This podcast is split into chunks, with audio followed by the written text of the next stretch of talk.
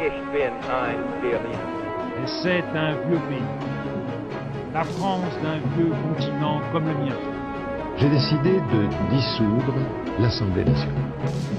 Voulez-vous qu'à 67 ans, je commence une carrière de dictateur? Of this idea government of the people, by the people, for the people. Je crois aux forces de l'esprit et je ne vous quitterai pas.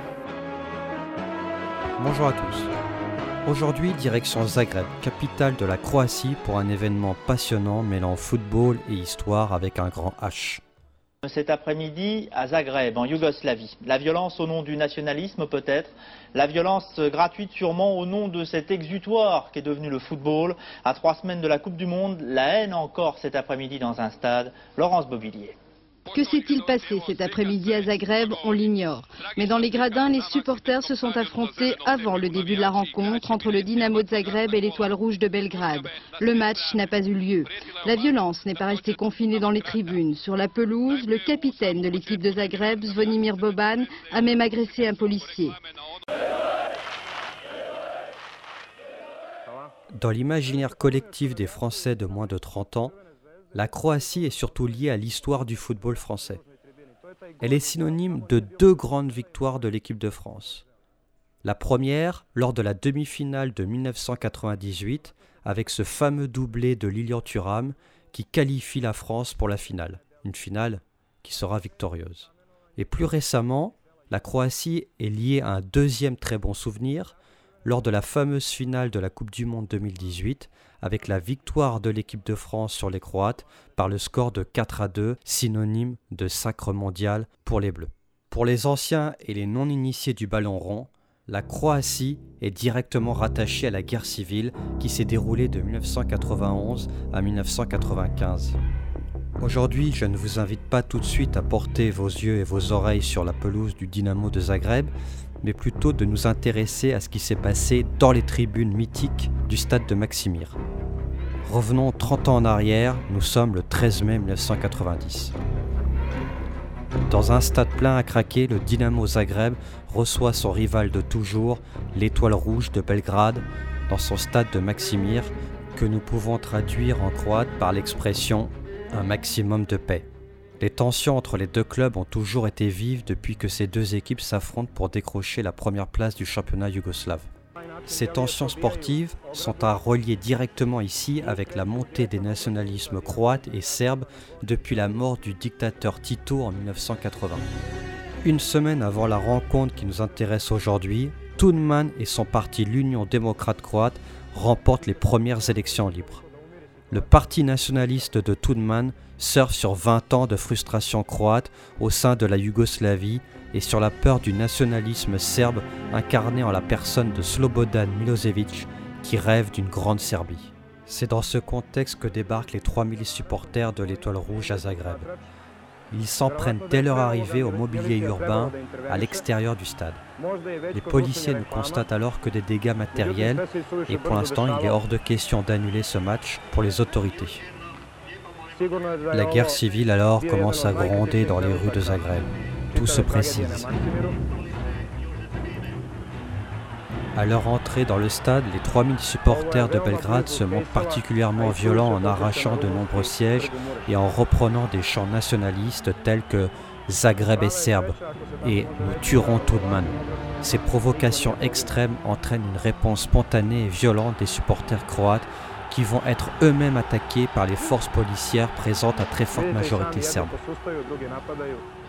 Soudain, les Bad Blue Boys du Dynamo Zagreb tentent de pénétrer sur la pelouse pour rejoindre la tribune serbe. Les joueurs du Dynamo se mêlent à leurs supporters. C'est la folie collective qui s'est emparée de tout le stade. Les policiers tentent de repousser les supporters croates par des blindés, des canons à eau et l'envoi de gaz lacrymogène sur parents et enfants. La rencontre dégénère en violence fanatique.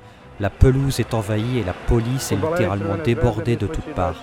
Le stade devient un champ de bataille. La bataille va faire rage durant une heure sur la pelouse et causer plus de 130 blessés.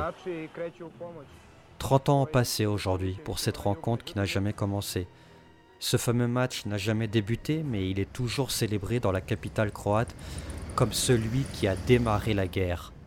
Ainsi, à l'entrée du stade de Zagreb, une plaque leur rend hommage. Je peux lire aux supporters de l'équipe qui, sur ce terrain, ont entamé la guerre contre la Serbie le 13 mai 1990. Elle rend hommage ainsi au sacrifice des Bad Blue Boys et à cet épisode passé désormais à la postérité. Face à la plaque, de nombreux Croates se signent avec recueillement, même en l'absence de rencontres sportives.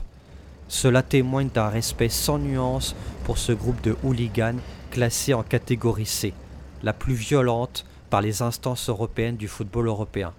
Selon les Croates que j'ai pu rencontrer depuis mon arrivée à Zagreb, c'est grâce à eux qu'on vit dans une Croatie libre et indépendante. Ils ont donné leur vie pour le pays. Trente ans après, les Croates se souviennent aussi du plus grand joueur de leur histoire en la personne de Boban. Boban transformé en héros nationaliste à l'âge de 20 ans, héros bien malgré lui, lui qui s'est jeté sur un policier qui venait de frapper un jeune supporter croate. Il s'avère aujourd'hui que c'était un policier bosniaque. Pour certains historiens, il s'agit là du premier coup porté à la Serbie pour obtenir l'indépendance croate. Pour son geste, Boban fut exclu de la sélection nationale qui s'apprêtait alors à disputer la Coupe du Monde en Italie. Il ne remettra plus jamais le maillot yougoslave en compétition officielle. Un mois et demi après ces émeutes, les premiers troubles éclatèrent dans une région sud croate à majorité serbe, la province de Krajina. Après le match, il était clair que tout le monde allait emprunter la voie de la violence concède aujourd'hui la légende de l'étoile rouge et du football yougoslave, Dragan Zazic. Cette bagarre mémorable s'est donc prolongée quelques mois plus tard sur les champs de bataille. Les Bad Blue Boys du Dynamo se sont engagés en masse dans la jeune armée croate lors de sa guerre patriotique. La toute jeune armée croate ne dispose pas encore de ses propres couleurs et c'est le badge du Dynamo qui fera office d'insigne sur les premiers uniformes militaires. En face, de nombreux fans de l'Étoile Rouge ont rejoint l'armée yougoslave ou les milices paramilitaires, les Tigres d'Arkan Raznotovic, un ancien gangster, auteur de crimes de guerre et adepte du nettoyage ethnique, qui fut président d'un club de Belgrade, champion de Yougoslavie en 1998. Ces méthodes brutales ont ouvert une plaie béante dont souffre encore le football dans les Balkans depuis une quinzaine d'années, à savoir l'intrusion de la criminalité, de l'affairisme ou encore de la corruption dans les clubs, aussi bien dans les couloirs des bureaux des managers comme dans les virages des ultras. La nouvelle trinité est désormais paye, assieds-toi et tais-toi.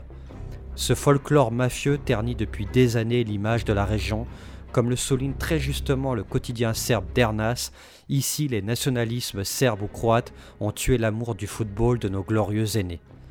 Selon les chercheurs et les historiens, ces événements dramatiques du 13 mai 1990 seront non pas la raison, mais l'un des points de départ symboliques de la guerre civile en Croatie. Ici, à Zagreb, cela ne fait aucun doute pour les acteurs de cet événement. Ils sont bien à l'origine de cette guerre civile croate qui a duré près de 5 années et causé la mort de plus de 20 000 personnes, un chiffre équivalent à l'affluence des spectateurs lors de cette fameuse rencontre du 13 mai 1990. C'était Laurence Koff qui vous parlait depuis Zagreb. A bientôt pour un prochain podcast. Au revoir.